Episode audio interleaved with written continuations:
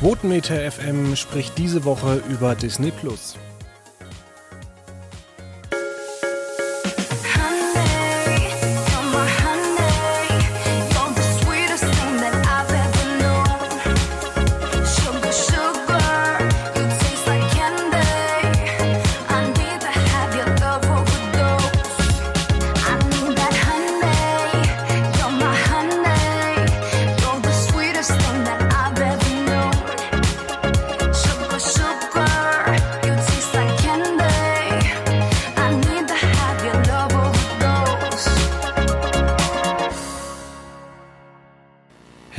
Hereinspaziert zur Ausgabe 554 von Quotenmeter FM. Wir reden heute über Disney Plus, die neuen Inhalte. Der Streamingdienst ist ja gestartet und da habe ich zum einen den Niklas Spitz zu Gast. Ah, hallo, freut mich hier zu sein. Ja, und natürlich äh, bei so einem Podcast, wo es ums Thema Disney geht, äh, ja, Sidney Sharing. Hallo. Ja, Disney Plus ist jetzt endlich in Deutschland. Äh, gab es ja schon seit knapp drei Monaten, vier Monaten in äh, Kanada, den Vereinigten Staaten und Niederlande. Ähm, ja, habt ihr schon Disney Plus? Äh, habt ihr darauf hingefiebert? Habt ihr vielleicht auch schon ein Vorabo geholt? Ähm, habt ihr, man kann es ja verraten, wir haben auch teilweise Redaktionsabos. Ähm, habt ihr euch da schon angemeldet? Oder sagt ihr, ihr habt eigentlich da null Interesse, ihr seid mit Netflix und Co. völlig zufrieden?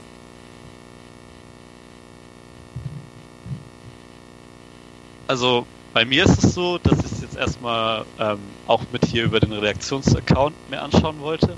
Ich bin generell ein großer Disney-Fan und vom, vom Anfangskatalog so bin ich auch ziemlich überzeugt.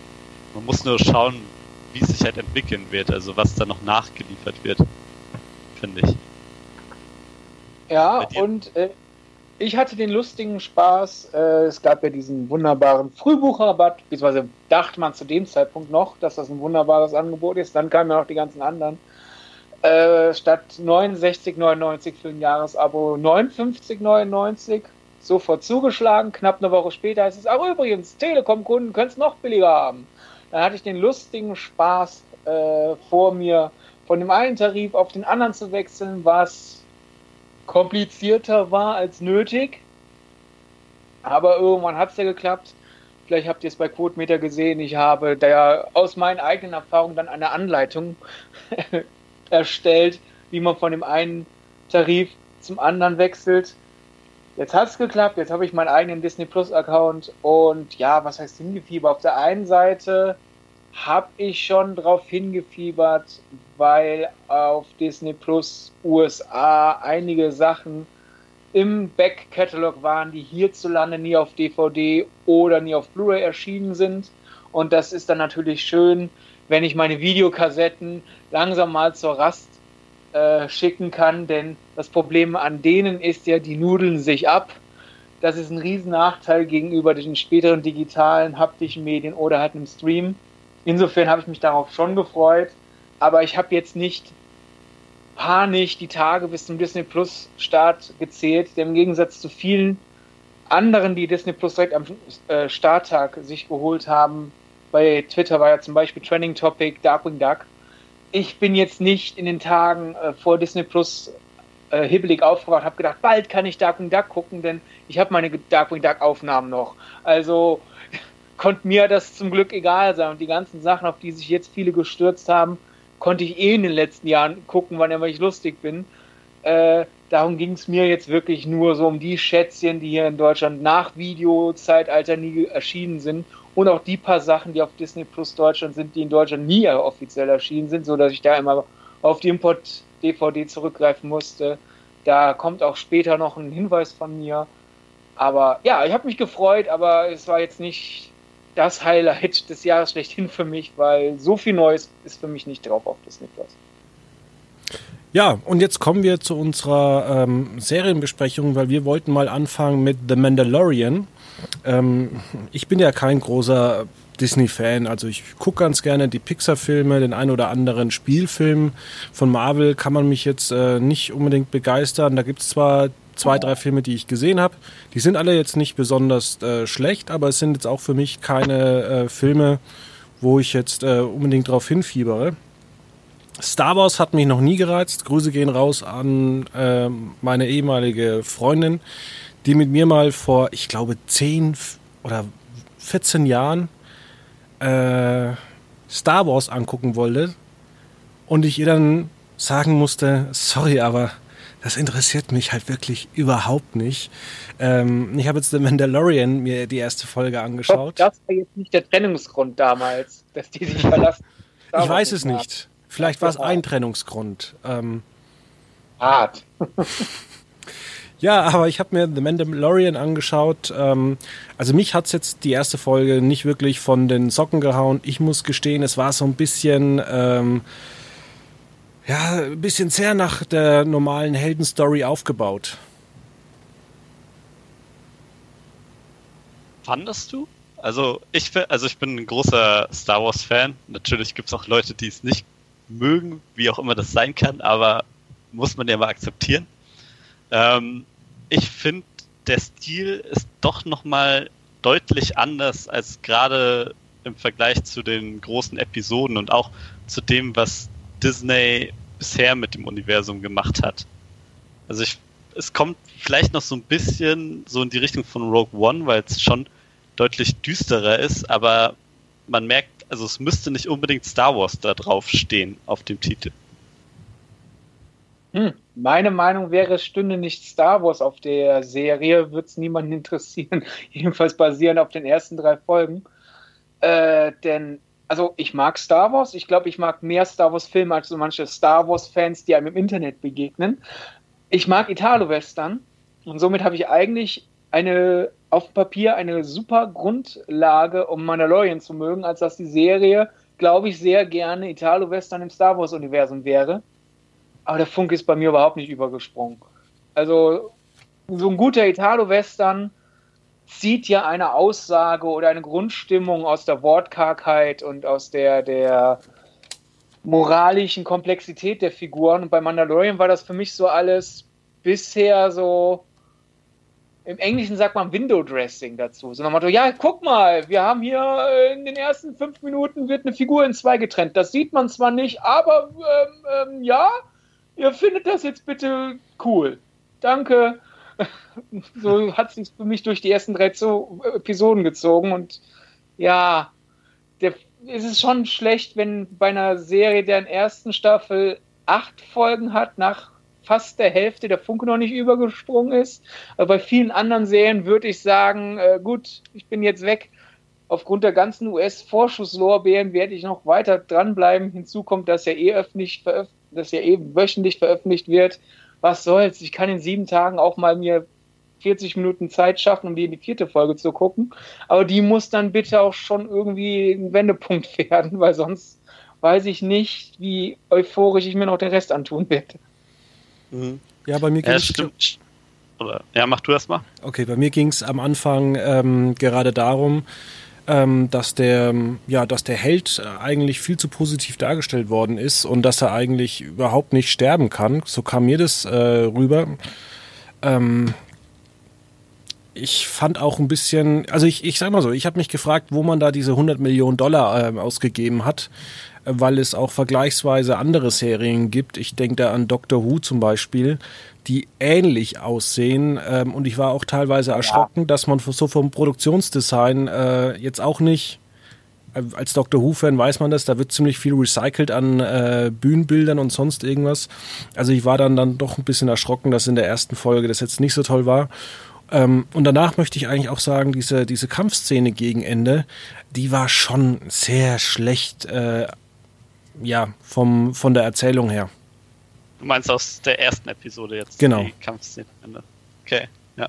Ja, also zum einen muss man sagen, also jeder, der Star Wars kennt und liebt, wird da mit dem Helden eher weniger ein Problem haben, weil es im Star Wars-Universum ist ganz normal, dass der Held quasi unsterblich ist irgendwie und sich durch eine Horde von ganzen Gegnern schnetzelt, ohne Probleme zu haben.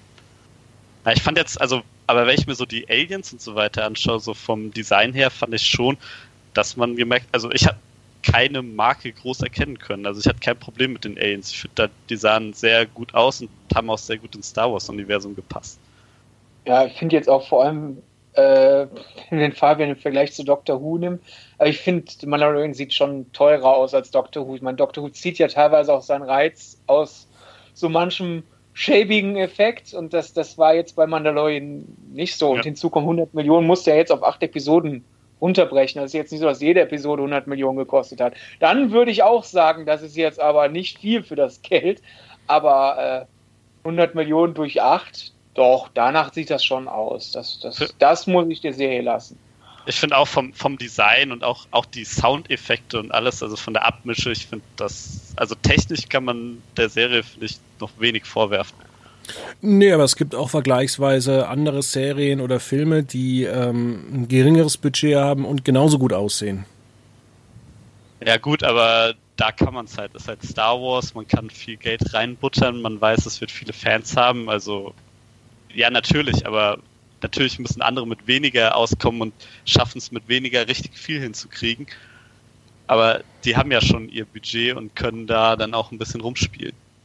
Wer weiß auch, wie viel von den 100 Millionen in diese Flüssigkristall-Riesenbildschirme geflossen sind, die anstelle von Hintergründen benutzt werden. Also Serie ist ja komplett in einem geschlossenen Studio gedreht, selbst wenn das manchmal nach Wüstenaufnahme aussieht. Da kann man vielleicht auch zwei, drei Millionchen abknapsen vom Budget. Ja, auf jeden Fall. Ähm, dann kommen wir nochmal zur, zur Kampfszene am Ende. Das fand ich persönlich äh, ein bisschen ich sage jetzt mal nicht armselig, aber es hat mich schon ein bisschen enttäuscht. Es geht ja eigentlich los, dass da rumgeschossen wird. Dann ähm, sind ein paar Bösewichte mehr. Dann will der Roboter auf einmal Selbstmord begehen.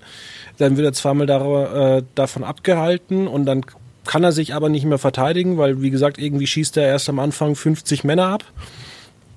Beide zusammen irgendwie 50 Männer. Dann äh, ja, gibt es diese Wendung in diesem Kampf dann werden irgendwie nochmal 50 Männer abgeschossen und am Ende sieht man so die, ähm, die Groß- oder die, die, die Totale und stellt dann irgendwie fest, da liegen aber bloß 20 Leute auf dem Boden rum. Also da hat mich das dann schon ein bisschen enttäuscht bei so einem heldenhaften, äh, ja, bei so, bei so einer heldenhaften Beendigung des großen Kampfes der ersten Folge.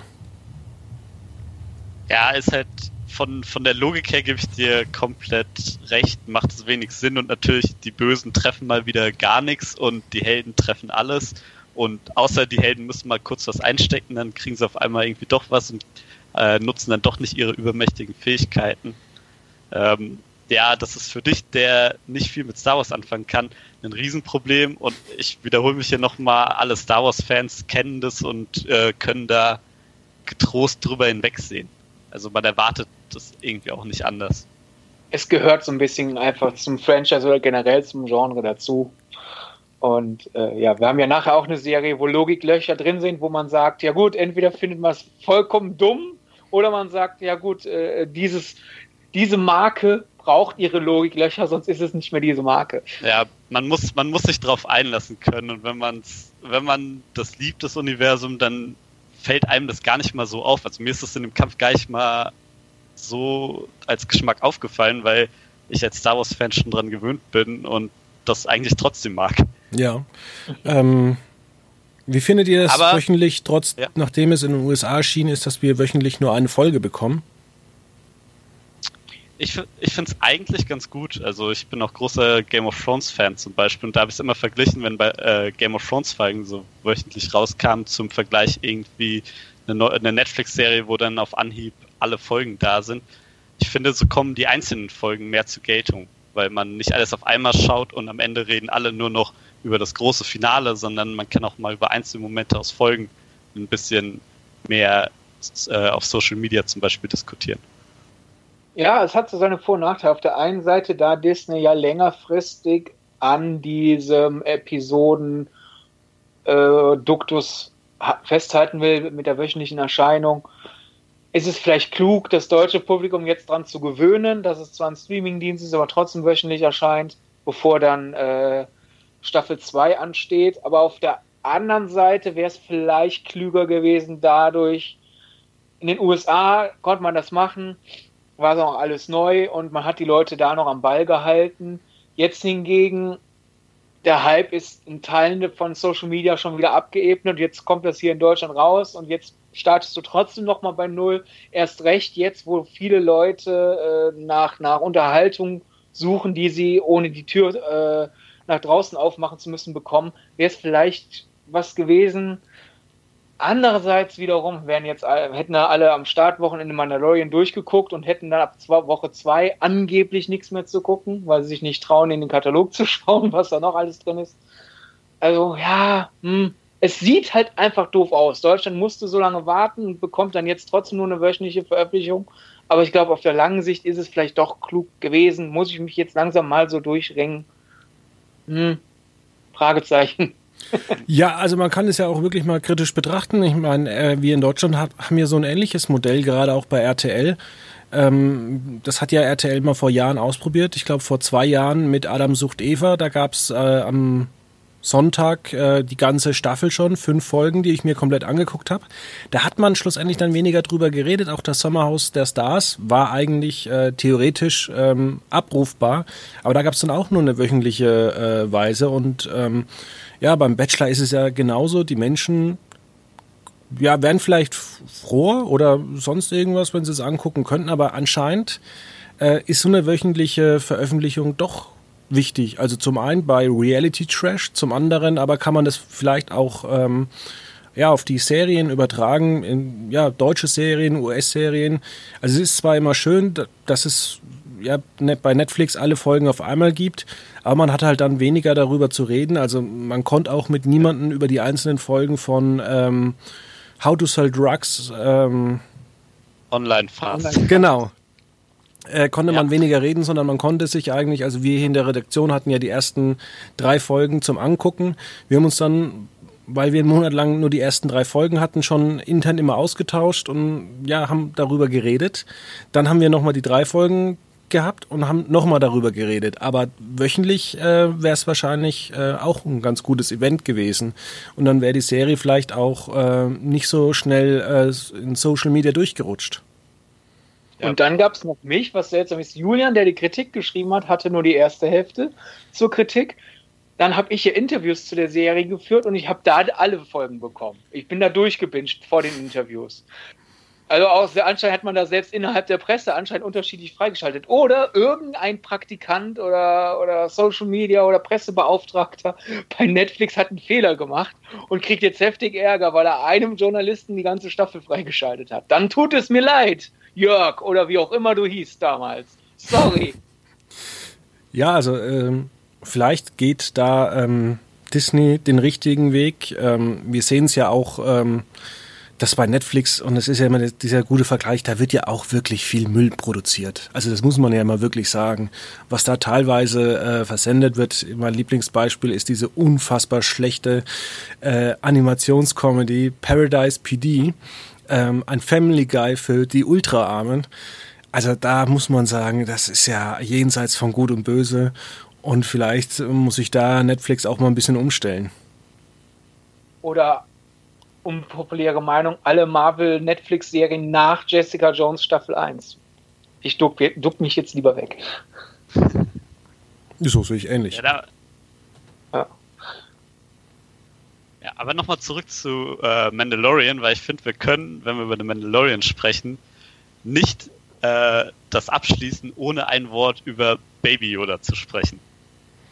Ich denke, wer, also. So gut finde ich den gar nicht. Was haben alle? Ja, der sieht schon irgendwie knuffig aus, aber doch nicht so knuffig, dass das irgendwie das Ding schlechthin ist, das monatelang ganz alle, alle die GIFs benutzen ja. beschäftigt. Ja, also, ich, also ich glaube, es. Ich, ja.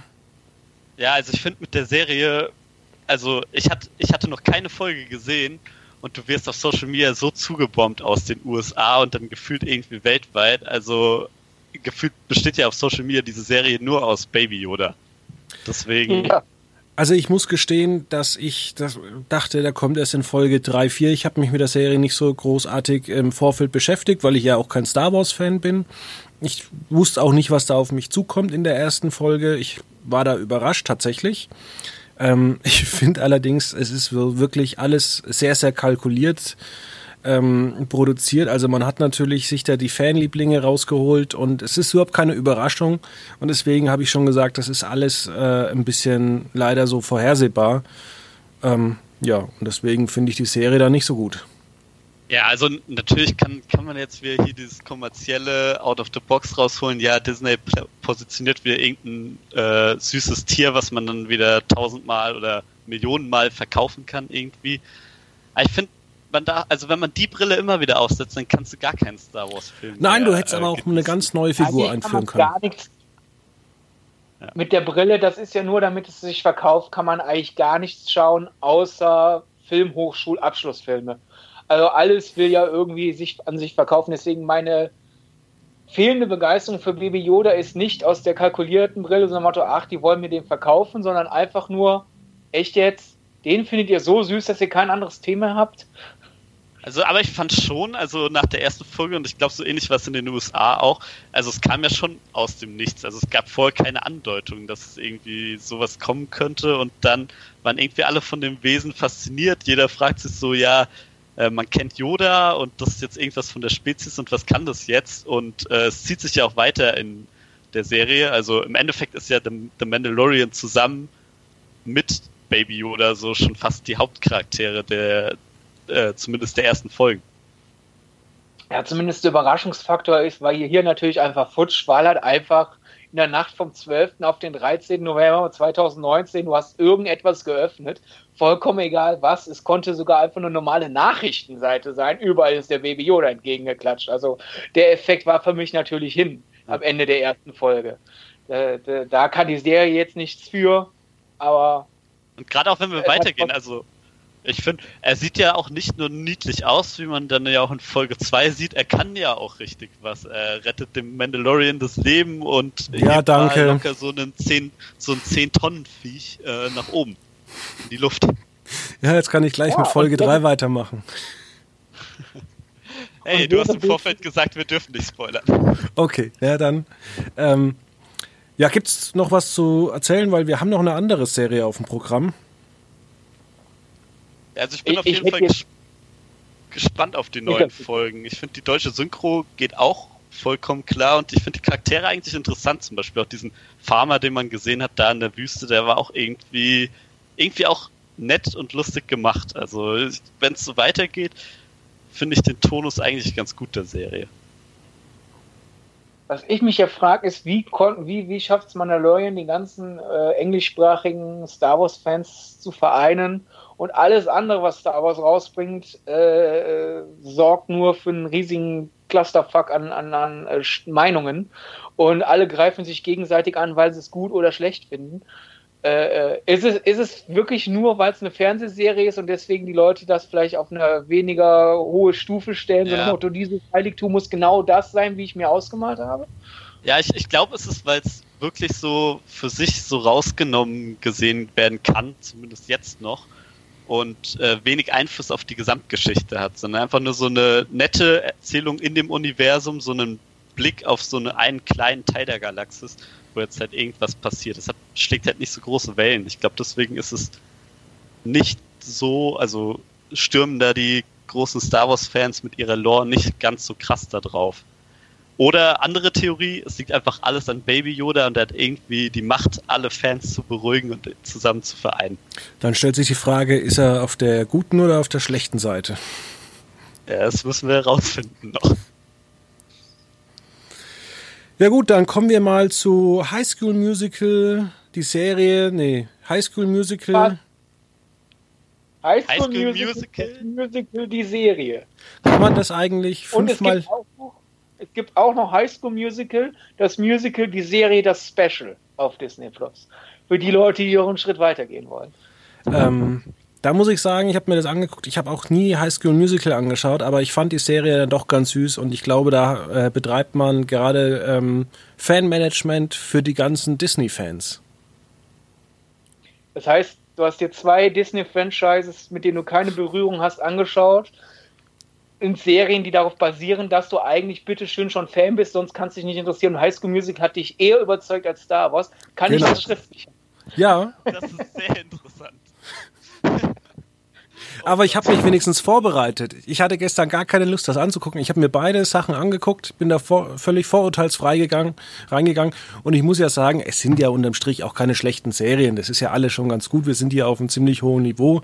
Wir unterhalten uns jetzt nicht irgendwie äh, darüber, dass ähm, ja, eine RTL 2 Doku-Soap dagegen antritt. Natürlich äh, versucht oder ist Disney Plus äh, generell auch mit diesen Marken, das ist das eines der besten, was es auch so zurzeit äh, gibt. Also da braucht man sich jetzt nicht dafür äh, entschuldigen, dass man da vielleicht auf einem hohen Niveau kritisiert. Das, Klar, handwerklich ist das alles. Ja. Ah, ich finde allein wenn du den Titel schon hörst, wir haben es jetzt so oft irgendwie ausgesprochen mit diesem High School Musical, das Musical, die Serie, da merkst du schon irgendwie, es ist kompliziert und äh, ich habe die High School Musical Filme gesehen und ich finde sie auch ziemlich gut, habe mich aber jetzt mit der Serie, bis ich reingeschaut habe, nicht wirklich beschäftigt und muss sagen, irgendwie als ich damals gehört habe, okay, es kommt auch eine High School Musical Serie, habe ich was anderes erwartet. Und irgendwie hat es dann nicht meine Erwartungen erfüllt. Ich finde es geiler, weil es wirklich so eine Metaebene äh, bedient, auch äh, diese ganzen ja, jungen Leute, äh, ich glaube, dass die da unfassbar viel Spaß haben. Ich glaube auch, dass die ganzen äh, Leute, die das beruflich machen, Kritiker, Fernsehkritiker, dass die halt auch allein schon mit dem Titel da das total toll finden, dass man auch mal so, ein, so einen Schritt wagt und einfach mal äh, eine Serie über die Filme macht. Ja, also ich finde, äh, der Titel ist reine Poesie. Zusammen mit dem Netflix Comedy Special von letzten Jahr. Frankensteins Monster, Monster, Frankenstein. Ich liebe solche bescheuerten Titel einfach und vor allem, wenn, wenn das Produkt dahinter auch noch dem Titel gerecht wird.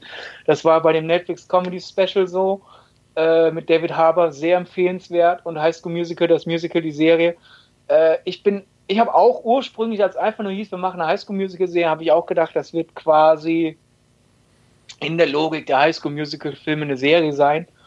Und habe ich mir dann amüsant vorgestellt.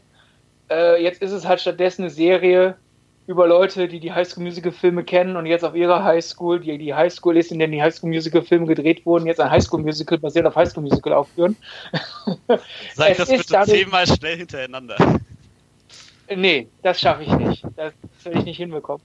Aber äh, es ist dadurch weniger hibbelig und weniger kitschig als die High School Musical Filme, was auf der einen Seite ein bisschen Verrat an der Reihe ist, aber auf der anderen Seite ist es, glaube ich, ein guter Schritt, denn wenn man sich jetzt vorstellt, eine ganze Staffel einer Serie zu gucken, die durchweg auf dem Modus von High School Musical oder sogar von High School Musical 3 operiert, es wird da eine Fanbase geben, die das feiern würde. Ich glaube, auch ich könnte das äh, äh, äh, stemmen, aber man würde da doch sehr vielen Leuten einen Zuckerschock geben, von dem sie sich nie wiederholen. Daher ist es schon klug, auf diese Metaebene zu gehen und in der Serie auch Gags darüber zu machen, dass die Filme halt nicht für jedermann sind. Allein halt, dass der Protagonist äh, von High School Musical, das Musical, die Serie, äh, ein Musical-Gegner ist, der aber, um seine Ex-Freundin zurückzugewinnen, äh, sich dann doch mal High School Musical anschaut und dann hängt die DVD und beim Vorsprechen beschwert er sich so, ich habe aber alle Szenen mit Troy geguckt und er sagt das so, als wäre das halt schon eine Qual genug gewesen.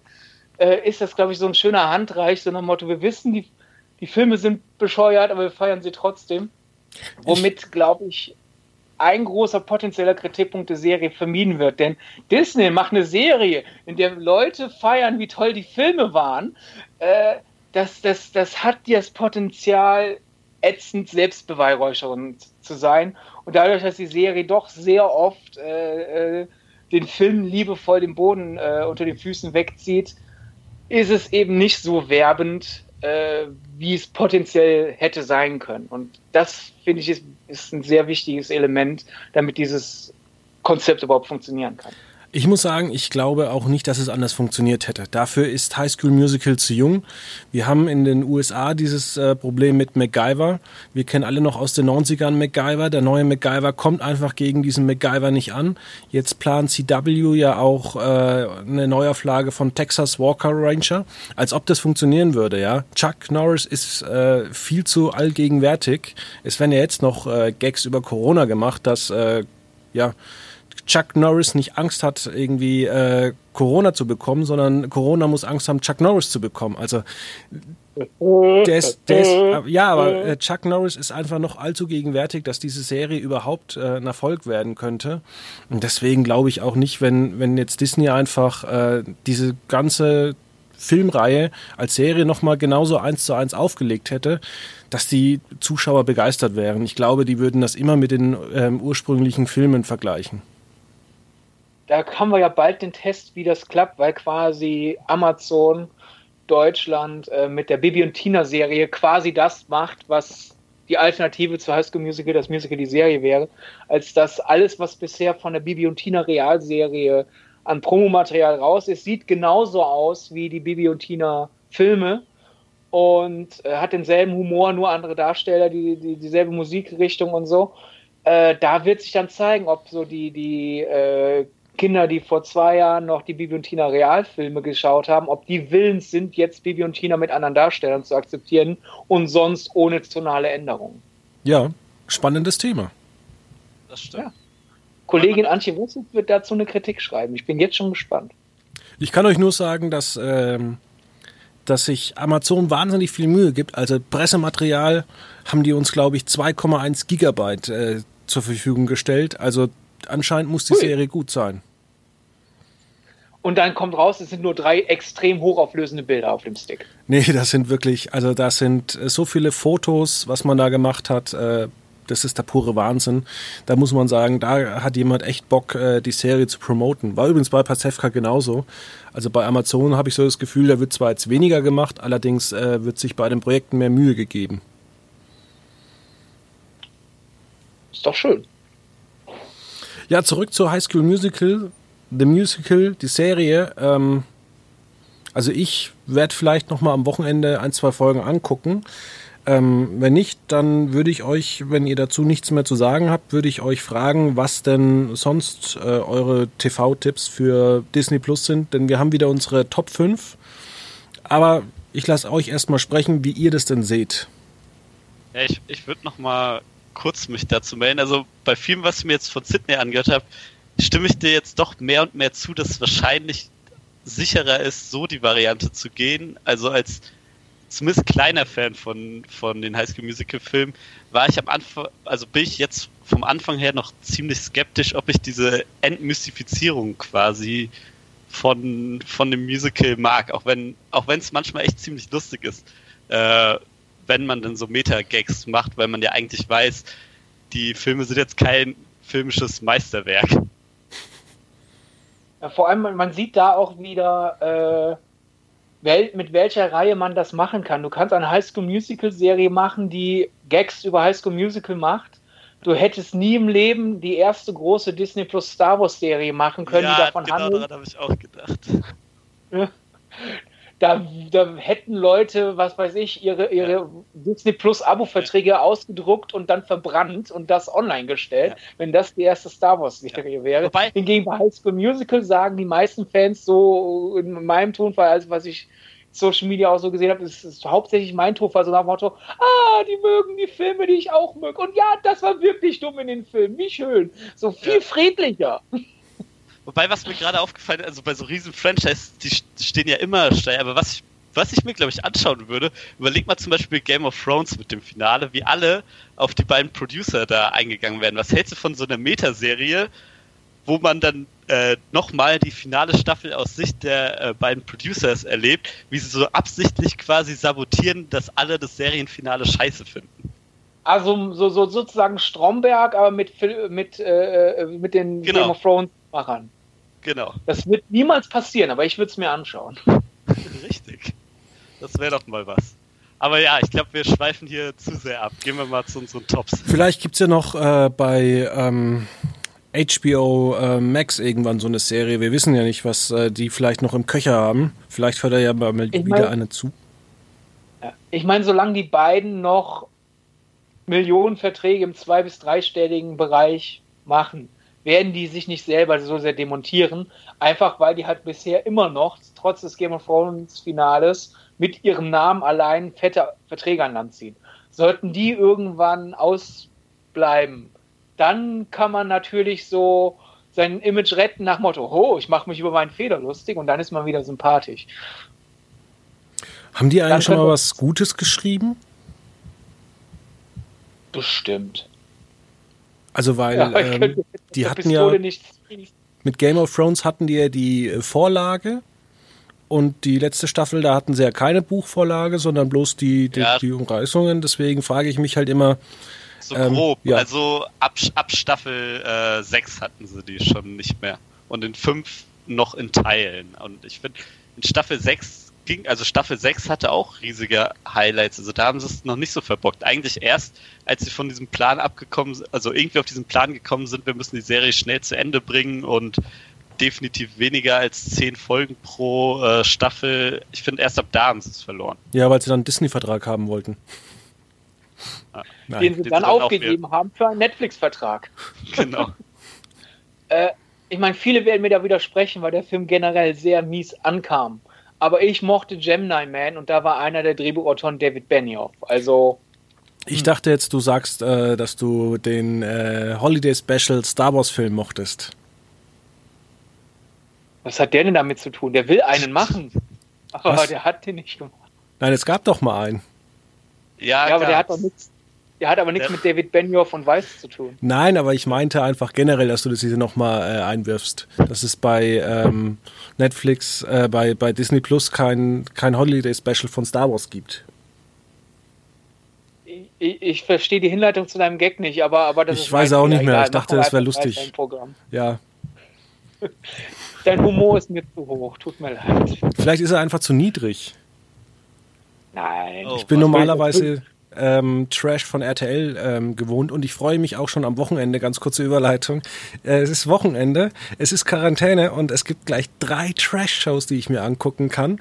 Ähm, aber bevor ich mir, oder nachdem ich mir das angeguckt habe, gucke ich wahrscheinlich ein bisschen was bei Disney Plus und ich fange einfach mal an mit meiner ja, mit meinen Top 5. Und zwar meine Nummer 5, die ich mir unbedingt mal noch bei Netflix anschauen, äh, bei Netflix, bei äh, Disney Plus anschauen möchte, äh, ist Die Unglaublichen 2. Ich habe den ersten Film geliebt, aber ich habe es immer nie geschafft, ins Kino zu gehen oder mir die DVD zu holen oder sonst irgendwas. Aber mit Disney Plus kann ich ja mal anfangen reinzugucken erwarte nicht zu viel. Zumindest in meinen Augen ist der zweite Teil von Die Unglaublichen quasi Die Unglaublichen, nur mit äh, Mrs. Incredible in der Hauptrolle statt Mr. Incredible. Sonst ist es quasi dasselbe.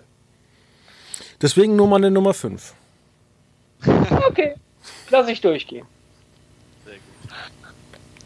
Ähm, ich mach mal weiter mit meiner Nummer 5. Da habe ich mal geschaut, so was sind denn so die alten Serien, wo ich auf jeden Fall wieder Bock drauf habe. Und bin dann sofort bei den alten auf das Titelbild von der Gummibärenbande gefunden, äh, gekommen. Und immer, ich brauche nur einmal irgendwie einen Takt hören von, von dem Titelsong und die Serie hat mich direkt wieder gecatcht. Und da habe ich auf jeden Fall so Bock, wieder reinzuschauen. Und ich hatte mir überlegt, als Fabian sagte, wir, wir machen quasi die großen fünf, nenn's aber anders, äh, such dir was bei Disney Plus, oder habe ich gedacht, was mache ich denn jetzt? Mache ich Geheimtipps? Mache ich die besten? Dann würde ich jetzt hier immer noch nicht im Podcast sitzen, denn zu überlegen, was meine fünf liebsten Disney-Sachen sind, die auf Disney Plus sind, das würde, das würde zu hart sein. Da müsste ich zu viele Favoriten gegeneinander ausspielen. Also habe ich mich entschieden, einfach so einen Querschnitt zu machen von verschiedenen Facetten äh, des Disney-Konzerts, die auf Disney Plus äh, vertreten sind. Eine Sache, und ich fange mit einem der jüngsten Mitglieder des Disney-Konzerns an, jedenfalls gerechnet ab Eintritt in den Disney-Konzern, denn oh, National Geographic gehört mittlerweile auch zu Disney. Karl Barks wird es im Himmel irgendwo freuen, denn er hat ja sehr oft die Hintergründe in den Donald Duck Cartoons äh, deswegen so schön zeichnen können, weil er ein National Geographic äh, Abonnement hatte. Jetzt ist das alles eine Familie, hat auch so seine Nachteile, hat aber auch seine Vorteile jedenfalls jetzt in diesem Moment zum Beispiel, denn ich kann so Free Solo als Disney Plus äh, empfehlen, eine Dokumentation über einen Freikletterer, der eine Felswand hochklettern will, die nahezu senkrecht äh, emporragt. Es ist ein absolutes halsbrecherisches Unterfangen und die Dokumentation handelt einerseits halt davon, wie plant man sowas, dann handelt sie auch davon, was für ein Typ Mensch muss man sein, um zu sagen, ja, weißt du was, ich gehe hier ohne ohne Seil, ohne Netz, ohne alles Mögliche, kletter ich hier mal so eine Wand hoch. Wie, wie muss man ticken, um sowas auszuhalten? Dann ist der Titel so ein bisschen doppeldeutig. Ja, der Mann ist zwar in einer Beziehung, aber hm, wie, wie funktioniert so eine Beziehung? zwischen einer, einer, einer Frau und einem Typen, der halt quasi seine Passion ist, etwas, das jederzeit mit einem falschen Fingergriff, geschweige denn Handgriff, ist er tot. Und die Dokumentation handelt auch davon, wie vereinbart eigentlich das Dokumentationsteam es mit seinem Gewissen einen Typen zu filmen, der halt, wenn er ein bisschen zu viel Schweiß auf den Händen hat, tot ist und dann haben sie es auf Band. Also es ist eine richtig intelligente äh, Kam äh, Kamera, wollte ich schon sagen, eine richtig intelligente Dokumentation mit sehr geilen Bildern. Kann ich nur empfehlen. Okay, dann komme ich zu meiner Nummer 4. Das ist die Monster-Uni. Ähm, fand äh, die Monster AG immer ganz gut, ähm, hab's aber auch nie geschafft, die Monster-Uni anzuschauen. Ja, bin ich mal gespannt drauf.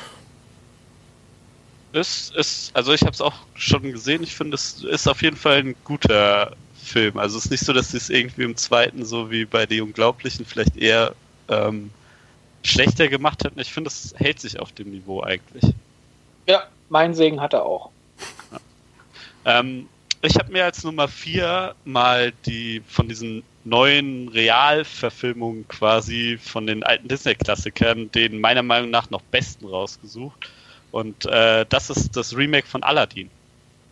Mhm. Ich fand, als, als ich im Kino war, mich hat er abgeholt, im Gegensatz zum Beispiel zu äh, König der Löwen. Und als ich den dann hier gesehen habe, dachte ich mir, da habe ich eigentlich ähm, Bock, den äh, mal auf einem gemütlichen Fernsehabend zu sehen. Naja, eben das seine. Ich mag das Remake von Elliot der Drache mehr und von Cinderella. Aber wir sind ja nicht hier, um die Tops der anderen zu kritisieren. Deswegen sollte ich mich hier mal langsam mal zusammenreißen. Erst einen von Fabian, jetzt einen von dir. Äh, äh, bevor es hier Prügel gibt, kriege ich einfach zu meiner vier. Und das ist direkt verbunden mit einem Kritikpunkt an Disney Plus teilweise sind da immer noch äh, äh, Fehler drin. Bei manchen Serien ist die Episodenreihenfolge durcheinander. Hingegen bei der Serie, die ich jetzt empfehle, fehlt quasi der Pilot.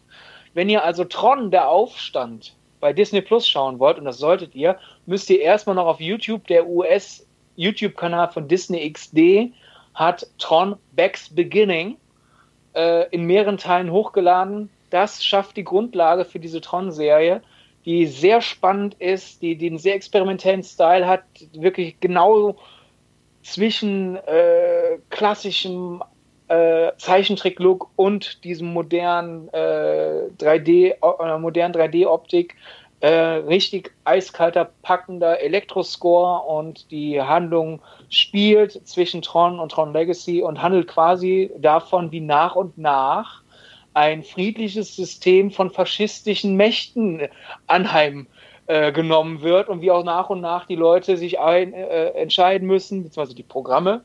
Denn das hat natürlich nichts mit der menschlichen Realität zu tun. Das sind ja nur Computerprogramme. Lest da nicht zu viel Politik rein. Müssen die Programme sich entscheiden, bin ich im Widerstand oder hey, die fangen an zu gewinnen, ich gehe mal zu den äh, äh diktatorisch anverlagten Leuten oder bin ich hier schön so, och, ich will mich nicht einmischen, ich bin apolitisch.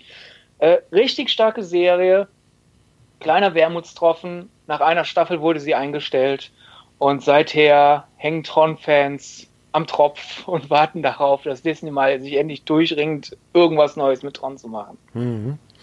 Bei mir ist Platz 3 ähm, die Dokumentation The Imaginary Story da geht es darum, dass diese ganzen Bau dieser Themenparks mal beleuchtet wird. Ähm, hat mich als Kind immer mal interessiert. Wir waren auch damals in Orlando und ähm, in Disneyland Paris. Ähm, will ich mir einfach mal geben. Wir waren leider damals nicht in den Wasserparks. Schade. Aber das ist auch schon wieder gut 20 Jahre her. Oder nicht sogar länger? Ist das nicht fast 25 Jahre her? Na, ist ja auch egal. Äh, interessiert mich eigentlich, ähm, will ich mir mal angucken. Äh, auch wenn ich weiß, dass ich jetzt keine kritische Dokumentation bei Disney Plus bekomme. Ja, klingt ganz interessant auf jeden Fall auch.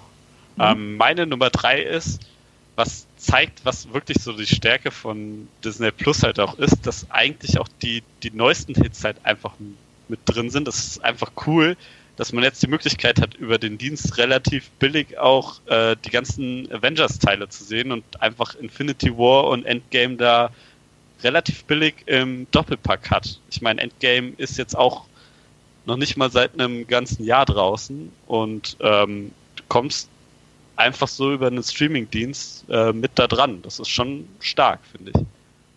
Und das auch noch mit Bonusmaterial. Also bei vielen älteren Filmen fehlt das. Hingegen bei den Marvel-Filmen sie teilweise ja sogar Disney Plus exklusives Bonusmaterial. Das ist schon cool. Äh, ich habe nichts von Marvel äh, in meinen äh, fünf Empfehlungen, weil ich dachte, ja, da brauchen die Leute nicht, nicht mein, mein, mein Nasestupsen dazu. Äh, ich habe hingegen mal bei Pixar rumgewildert für meine dritte Empfehlung. Das sind die Pixar Spark Shorts. Eine Reihe an Kurzfilmen. Und es ist ein bisschen so, also ich habe mir die jetzt alle äh, in einem Bulk angeschaut und ich, die fühlen sich so ein bisschen so an, als würde Pixar so nach, nach einem nächtlichen, unangenehmen Vorfall so in die Dusche gehen und so mit einer, unter einer heißen Dusche mit einer ganzen äh, Pulle Duschgel sich das abschruppen müssen. Und so nach Motto, es ist nicht mehr die Lasseter-Ära, wir sind neu, wir sind ganz anders, bitte vergesst, was war.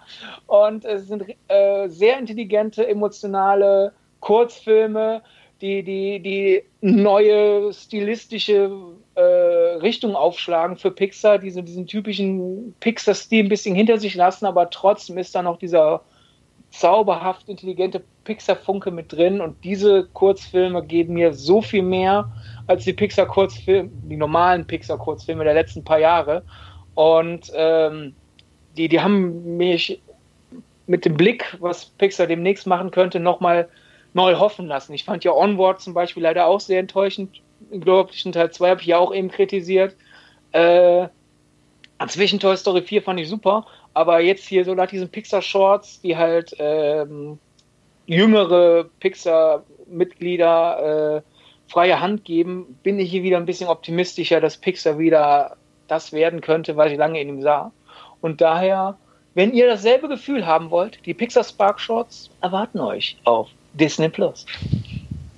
Okay. Ja, sehr gut. Da muss man ja schon fast einschalten bei der Lobesrede.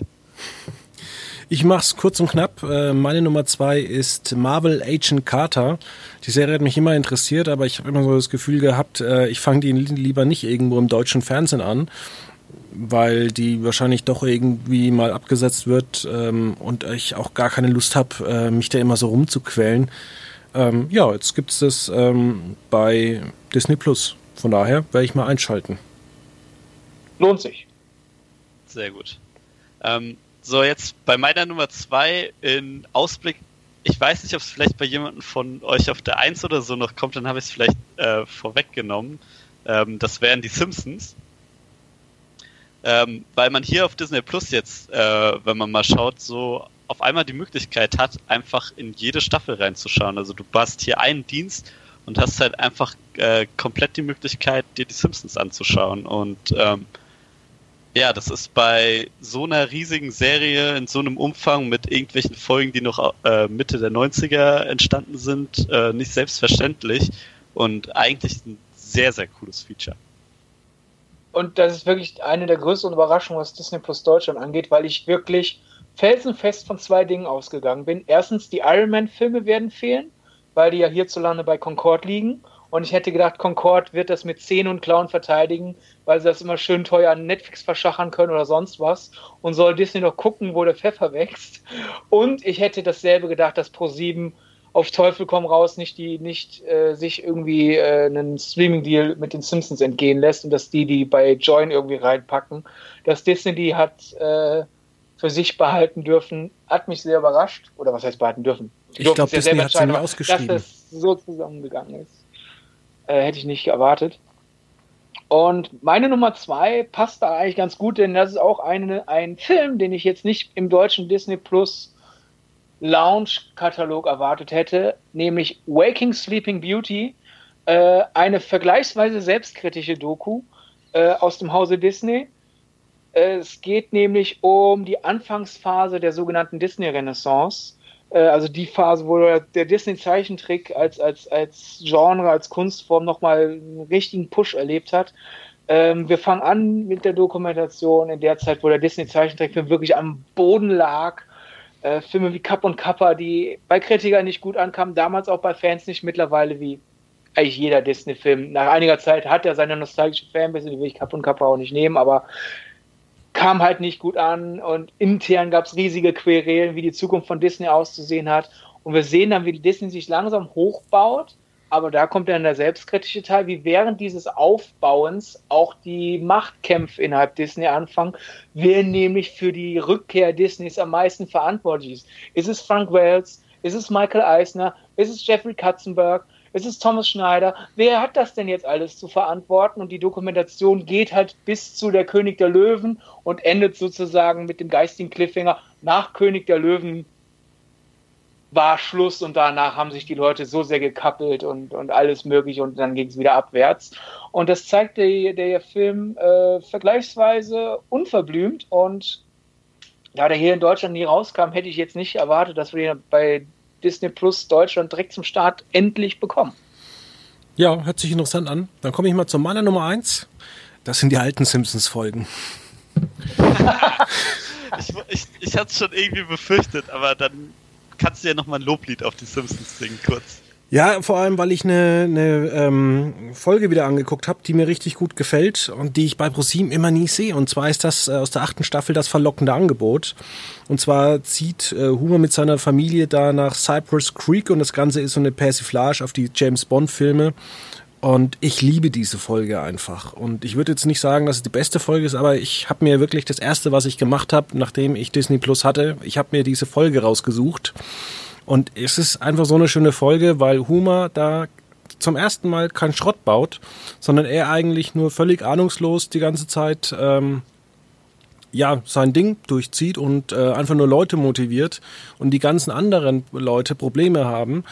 Und ähm, das Schöne ist ja eigentlich auch, wie sich diese Folge im Wandel der Zeit, also in, in den letzten 20, 30 Jahren verändert hat.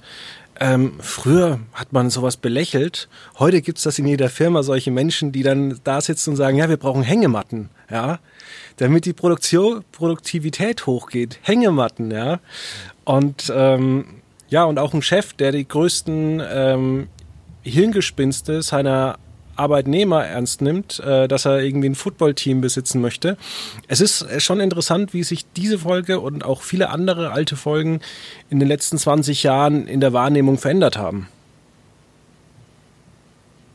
Mhm. Stimmt. Die alten Folgen kann man immer wieder schauen, auf jeden Fall. Was ähm, ich dazu noch auch ganz kurz sagen kann, ich finde es auch teilweise erschreckend, äh, wie ähm, wie moralisch die Simpsons vor 20, 30 Jahren waren, wenn man sich das heutige, heutige Bild anguckt. Ähm, auch zum Thema Glaube und sowas, da hat sich schon viel verändert. Also es ist auch, äh, oder es war ein Spiegelbild der amerikanischen Gesellschaft und gerade die alten Folgen zeigen, wie, wie sehr sich so die moralische ähm, ja, Werte verändert haben. Ja, ähm, jetzt komme ich aber auch noch zu meiner Nummer eins und wir haben mit Star Wars angefangen und ich will mit Star Wars aufhören. Das ist bei mir auf jeden Fall ähm, Star Wars The Clone Wars. Ich als eher jüngerer Star Wars Fan bin einfach mit der Serie aufgewachsen und ähm, es gibt ein paar schwächere Episoden, aber ich, ich liebe diese Serie einfach und gerade zum Ende hin wurde sie richtig gut. Dann kam aber seit 2014 nichts mehr und dadurch, dass Disney ja jetzt den Streamingdienst gestartet hat und so weiter und Star Wars zwischendurch übernommen hatte, ähm, ja, kommen die Fans der Serie jetzt noch in den Genuss, doch noch eine finale Staffel zu bekommen. Weil ich finde, gerade jetzt beginnt das Interessante von der Serie, weil sie spielt ja zwischen Episode 2 und 3 und jetzt kommt man langsam zu diesen Geschehnissen, so wie konnte alles in Episode 3 eskalieren mit Anakin, Darth Vader und so weiter. Und äh, da freue ich mich einfach schon riesig drauf. Und wenn man es da mal mit äh, Mandalorian vergleicht, äh, Mandalorian ist ja so, dass in den USA schon komplett lief. Ähm, Star Wars The Clone Wars hat jetzt früher angefangen in den USA als hier in Deutschland, aber ist zum Zeitpunkt jetzt auch noch nicht fertig. Und deswegen ist in Deutschland so, dass da freitags immer eine Doppelfolge kommt, äh, so lange bis man dann die USA an, äh, eingeholt hat und dann äh, gehen beide quasi gleichzeitig jeden Freitag mit einer neuen Folge bis zum Finale rein.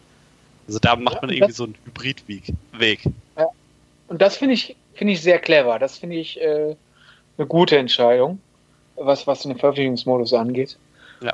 Und äh, noch, ja, noch dazu, ähm, da kam nämlich heute, genauso wie am Tag, wo der Podcast jetzt rauskam, äh, von mir auch ein kleiner Überblicksartikel zur finalen siebten Staffel bei uns auf Quotenmeter raus, weil es gibt ja so viel Material da und wenn man schon jahrelang nicht mehr reingeschaut hat, hat sicherlich nicht jeder die Zeit, der Star Wars liebt, alle Folgen anzuschauen. Und äh, da gibt es zum Glück einige gute Listen von Folgen, die essentiell sein könnten für die finalen, äh, für die finale Staffel, um nicht ganz so viele Fragezeichen auf dem Kopf zu haben. Und äh, wer da gerne mal reinschauen will, ähm, ja, ich habe da auch ein paar äh, Vorschläge gemacht, wie man da rangehen kann, um optimal die Staffel genießen zu können. Dafür wurdest du auch schon von einem Leser ähm, gelobt.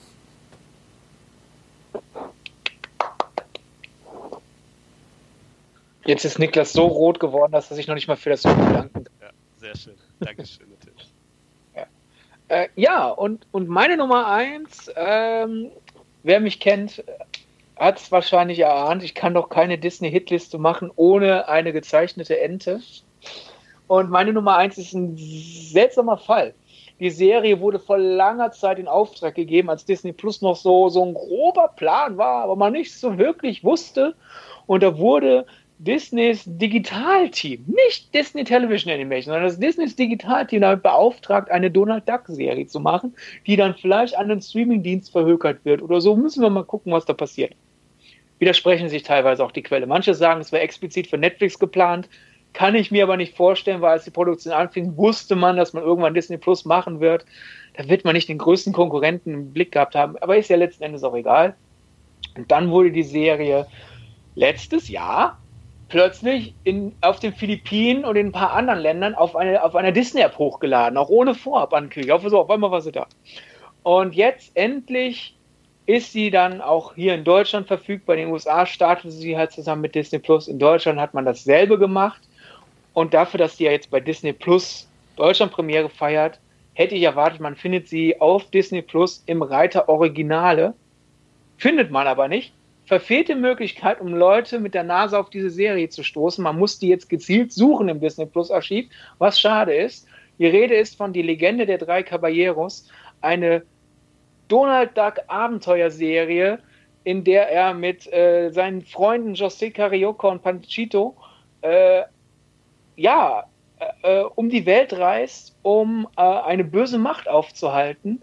Und es ist eine Serie, die Donald Duck Cartoon Wahnsinn äh, mit, mit, mit Donald Comic Abenteuer Flair mischt und äh, wirklich viele verschiedene Mythen aus aller Welt zusammenmischt. Wir, wir sehen äh, verschiedene europäische mythologische Gottheiten. Wir sehen natürlich auch aufgrund äh, der, der Inspiration für den Film sehr viele äh, lateinamerikanische Mythen und es ist eine sehr spaßige Serie und anders halt als Mandalorian zum Beispiel oder Clone Wars kann man die Legende der drei Caballeros komplett bingen. Alle 13 Episoden der ersten Staffel sind auf Disney Plus online und ich habe die in einem Rutsch durchgeguckt, so wie Fabian als erstes seine Lieblings-Simpsons-Folge geguckt hat, habe ich als allererstes erstmal drei Caballeros durchgeguckt.